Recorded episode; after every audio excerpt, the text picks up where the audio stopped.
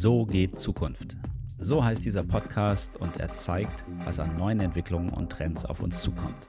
Ich spreche über spannende Zukunftsentwicklungen, die für uns alle relevant sind und mit interessanten Menschen, die Zukunft leben und gestalten und von denen wir lernen können. Zukunft ist nämlich gar nicht so schwer, wenn wir uns nur ein bisschen vorbereiten. Be prepared und viel Spaß mit der neuen Episode. Ja, so geht Zukunft. Ich hoffe, dass äh, wir eine Idee davon haben. Ich begrüße Dr. Doug Pieper. Hallo, mein lieber Doug. Moin, Olli, grüß dich. Lange nicht gesprochen. Ja, lange, lange, lange Sommerzeit, äh, Sommerauszeit, äh, Sommernachdenkzeit, ähm, Sommerschwitzen und Ärgern über Klimawandelzeit. Wie ist es dir denn ergangen? Du wahrscheinlich ganz ähnlich. Also ich war ja äh, in Europa unterwegs und äh, habe mir so ein paar äh, Spots angeguckt und war wirklich äh, überrascht, äh, wie stark doch die, äh, die Klimakrise eigentlich jedes Land erfasst hat, sei es durch äh, Trockenheit, sei es durch Waldbrände, äh, sei es durch plötzliche neue Ereignisse, die man sonst gar nicht für möglich erhalten hätte. Ja, ja, klar. Also das ist schon so, dass äh, zum ersten Mal der Sommer für mich nicht nur schön sonnig war, sondern auch immer diese Konnotation hatte, oh, oh was geht denn da eigentlich jetzt ab? Und äh, ist ja auch so gegangen. Auf jeden Fall. Ich hatte jetzt neulich einen schönen Artikel gelesen dazu.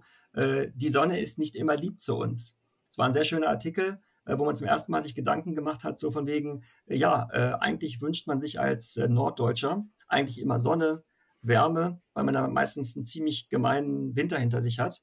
Aber dieses Jahr ist zum ersten Mal so gekommen, wo man Gespräche geführt hat, ja, es ist zu trocken, wir brauchen Regen und äh, wenn mir ein bretonischer Freund äh, im Juni schon sagt, äh, Dark, wir haben ein richtiges Problem, wir haben zu wenig Regen, dann ist es wirklich kritisch.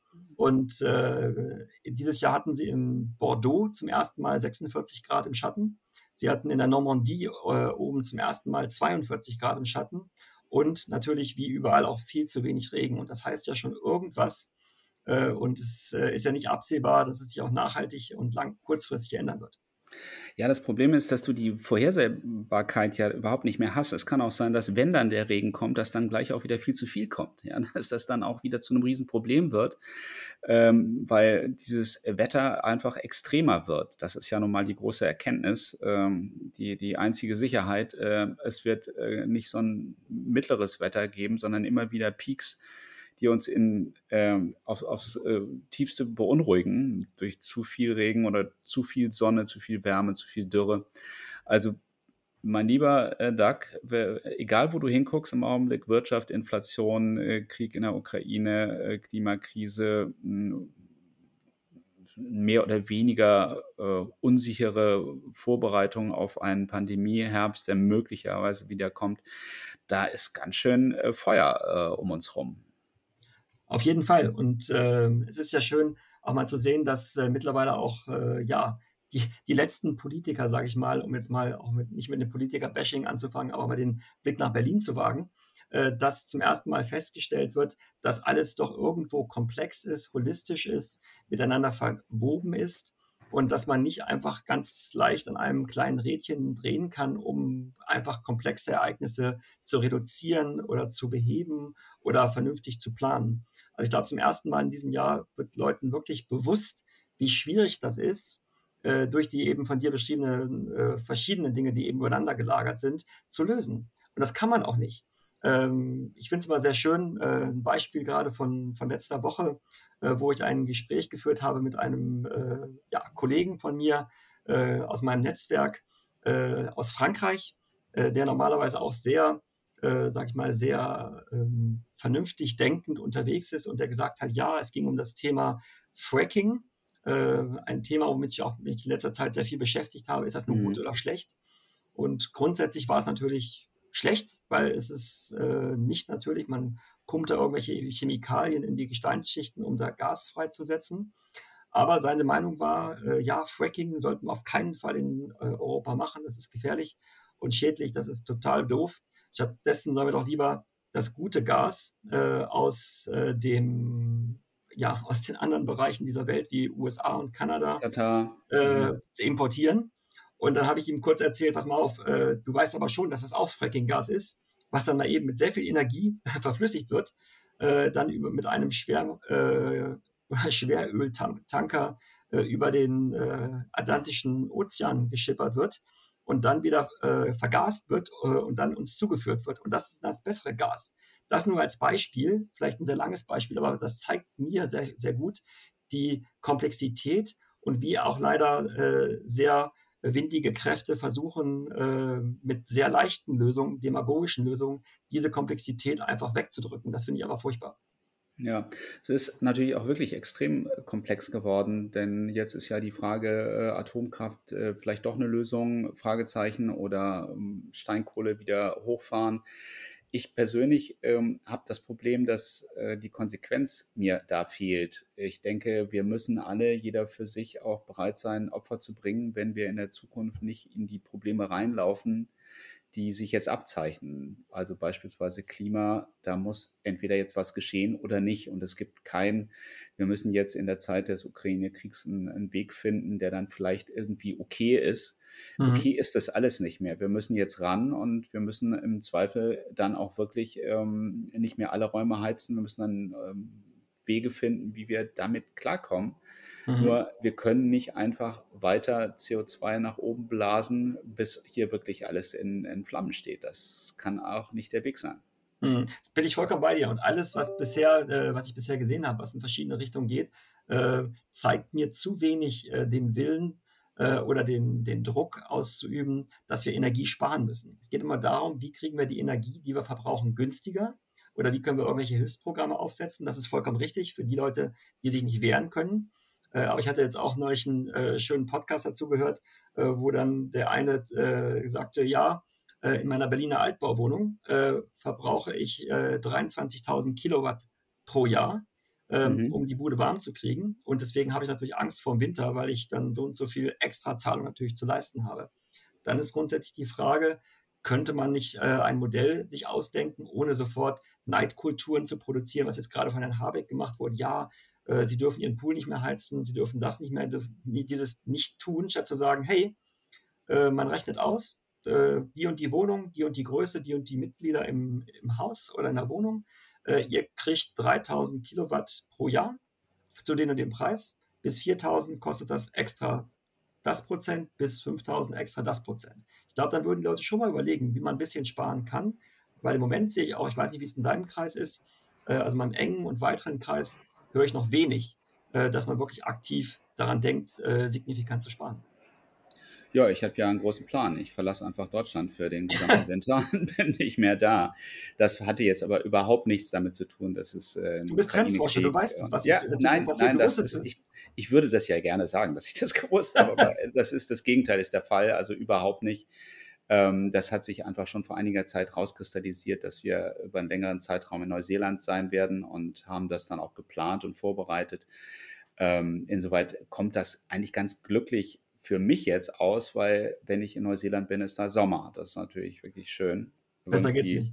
Neuseeländer haben auch ganz dünne Häuschen, also das sind in der Regel so Holzhütten, die dann auch gerne im Winter, in dem Winter, der nicht so schlimm ist, dann auch ein bisschen ähm, müffeln und ein bisschen, ein bisschen feuchter werden.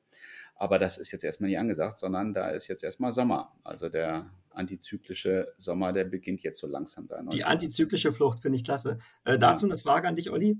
Ähm, wie stehst du denn eigentlich zur WM? Die steht uns ja auch mal noch bevor jetzt. Äh, da habe ich nur ein ganz ungutes Gefühl mit den ganzen politischen Bedingungen, die sich da ergeben haben. Ich bin da ein großer Skeptiker. Wie siehst du das denn? Also ich würde am liebsten diese ganze Veranstaltung äh, abgesagt wissen.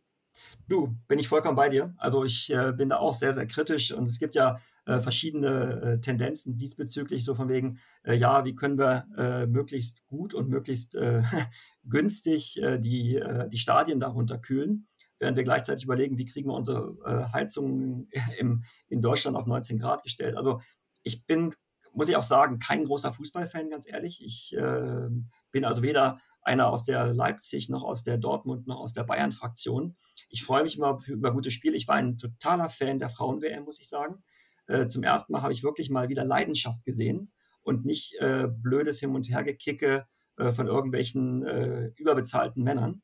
Ja, äh, ich hoffe, jetzt, jetzt kriege ich wahrscheinlich Peitschenhiebe ja. von äh, unseren Zuhörern. Aber ja, ich habe wirklich zum ersten Mal das wirklich genossen, diese, diese EM. Es war toll, auch wenn sie nicht gewonnen haben. Für mich haben sie gewonnen.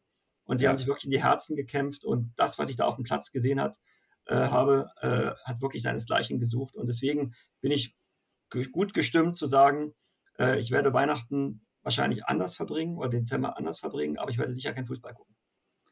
Aber schon interessant. Also Weihnachten und Fußball ist für mich noch so weit hin, äh, das glaube ich wie noch nie zuvor. Also ich, wir kommen jetzt in den Modus, dass wir wirklich auf Sicht fahren und immer relativ kurzfristig entscheiden müssen, wie es weitergeht und welche mhm. Entscheidungen zu treffen sind.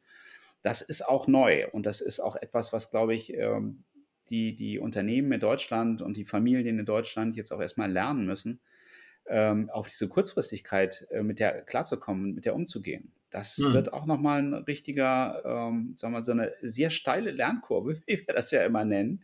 Aber dass man dann äh, entscheiden muss, ähm, was ist jetzt mit Urlaub, wie muss ich äh, umgehen mit, mit Energie, ähm, wie muss ich mein Konsumverhalten anpassen wenn wir eine Inflation von an die 10 Prozent im Herbst bekommen.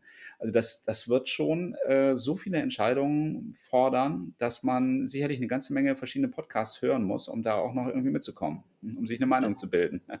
Das denke ich auch. Das ist ganz wichtig und das ist äh, ein sehr guter Punkt, den du gerade ansprichst, Olli. Das ist genau die, diese äh, holistische Betrachtung. Muss wirklich verschiedene Podcasts hören, verschiedene Leute lesen äh, die äh, eine, nicht nur eine Meinung, sondern auch Hintergrund geben. Ich finde, wir geben viel zu viele Meinungen und äh, man gibt viel zu wenig Hintergrund. Ich versuche mal die, mein Umfeld zu bewegen, mal auch mal die zweite und dritte Ebene zu verstehen, um auch die Komplexität äh, ja, zu verstehen und auch die Komplexität für sich auch zu planen. Man kann ja Komplexität für sich auch arbeiten lassen. Man sagt, man versteht die Komplexität und kann diesbezüglich bessere Entscheidungen treffen. Wir sehen es ja auch in der Konsumentenforschung im Moment äh, ganz klar, Inflation ist das Thema schlechthin.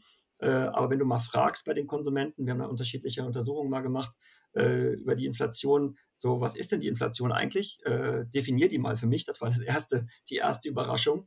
Äh, und äh, dann das zweite Thema natürlich, wie hoch ist die Inflation eigentlich für dich, für deinen Warenkorb, für deinen individuellen ja, persönlichen Und Warenkorb? gefühlt, ja. Das dritte dann eben genau, diese gefühlte Inflation, wie hoch mhm. ist die eigentlich? Das heißt, äh, bringe ich jetzt einen Konsumstopp äh, einher, äh, weil die gefühlte Inflation noch weiter steigen wird und also alle Investitionen, die ich geplant habe, die muss ich zurückstellen, äh, weil ich einfach nicht genau weiß, was mit mir passiert und wo wir im Quartal 1 2023 stehen werden. Auf der anderen ja. Seite, du kannst dir eh kein Auto kaufen, weil es keins gibt. Also deswegen ist Lieferkettenproblem. Ja.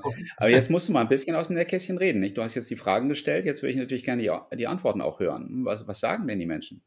Du, die Menschen äh, sind sehr stark in der gefühlten Inflation. Das ist zumindest, äh, was ich so rausgelesen habe, ähm, dass die Leute wirklich sagen, okay, ich habe das Gefühl, mein Geld wird immer weniger wert, ich weiß nicht wohin, äh, ich kann es nirgendwo hinbringen. Äh, noch schwieriger ist natürlich im Moment auch für, für das ganze Thema äh, Häuslebauer, ähm, wo die Leute plötzlich dann äh, einer ja, einem neuen Kontext, äh, einem neuen Kontext konfrontiert werden, wo sie plötzlich, plötzlich sagen, okay, ich baue mein Haus doch nicht mehr, weil es plötzlich viel zu teuer wird.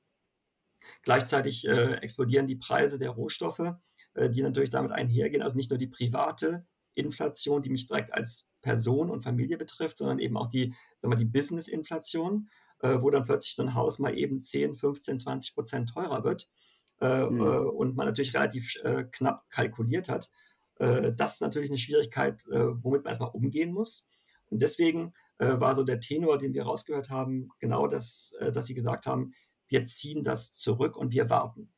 Wir warten. Mhm. Und du siehst natürlich auch ganz klar im Moment, wenn du bei Aldi und Lidl guckst, die, die Handelsmarken boomen und auch die, ähm, die günstigeren Handelsmarken boomen auch. Also ich hatte jetzt äh, gehört, äh, beziehungsweise in einem Artikel, glaube ich, war es in der Lebensmittelzeitung, dass äh, du bist ja auch damals einer der, äh, der Heroes von, äh, von Feine Welten gewesen bei Rewe, ähm, dass da jetzt im Moment die, die günstigeren Handelsmarken äh, aus den verschiedenen Lebensmittelkonzernen wie äh, Tipp, wie Ja, stärker boomen als die hochpreisigen Handelsmarken. Hast du sowas auch gesehen?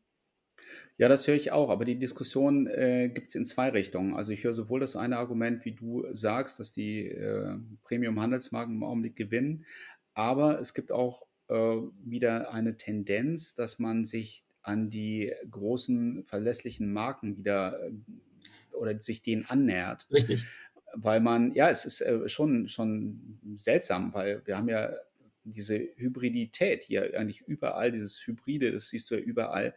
ähm, das kommt jetzt auch im Konsum wieder. Also wir, wir hören ganz stark dieses äh, alte Thema, das war so, weiß ich, 2000 in die ganze, der der Typ, der jetzt also wirklich ähm, mit einem Porsche vor Aldi vorfährt und dann da irgendwie günstig kauft oder dann eben auf der anderen Seite, ähm, hier auf der einen Seite eine teure Marke sich gönnt, auf der anderen Seite dann den, den billigsten Joghurt aus dem Regal greift. Hm. Dieses Hybride ist ja auch nur ein Zeichen von der hohen Unsicherheit im Augenblick. Genau. Also das ist ja, äh, die Inflation ist ja nur ein Beschleuniger dieser unglaublichen Unsicherheit, die uns dazu bringt, am Ende entweder äh, alles runterzufahren, also in Richtung äh, Winterschlaf, Murmeltier, wir ziehen uns zurück und machen gar nichts mehr.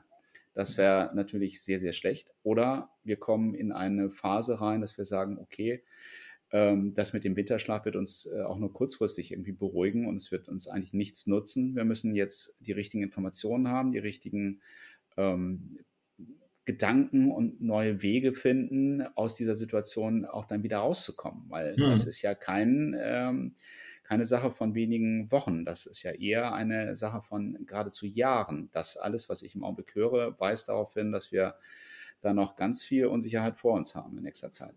Definitiv. Und du sprachst gerade von den kurzfristigen Entscheidungen, die wir eigentlich jeden Tag treffen müssen. Frage an dich, hast du schon getankt? Morgen ist der 1. September, Olli. Oh, äh, gehen die Preise hoch? Also ich, ich fahre ja praktisch äh, nur noch Bahn und ähm, Fahrrad hier in, in Hamburg. Und ich habe dann immer am Wochenende meine große Fahrt äh, zum Schalsee. Die habe ich dann mit einem voll bepackten Auto. Da sind dann auch die Kinder dabei und die Freunde der Kinder. Und dann ist es praktisch ein Kleinbus, der unterwegs ist. und äh, da bummel ich dann mit 110 mit Tempomat äh, über die A24 und äh, versuche ähm, dann möglichst vernünftig ähm, zu fahren und, und energiebewusst zu fahren. Aber ähm, ich mache mich da nicht verrückt, ob das jetzt nun 10 äh, oder 20 Cent mehr ist. Ich, ich brauche halt immer nur am Wochenende das Auto, ansonsten eigentlich gar nicht mehr.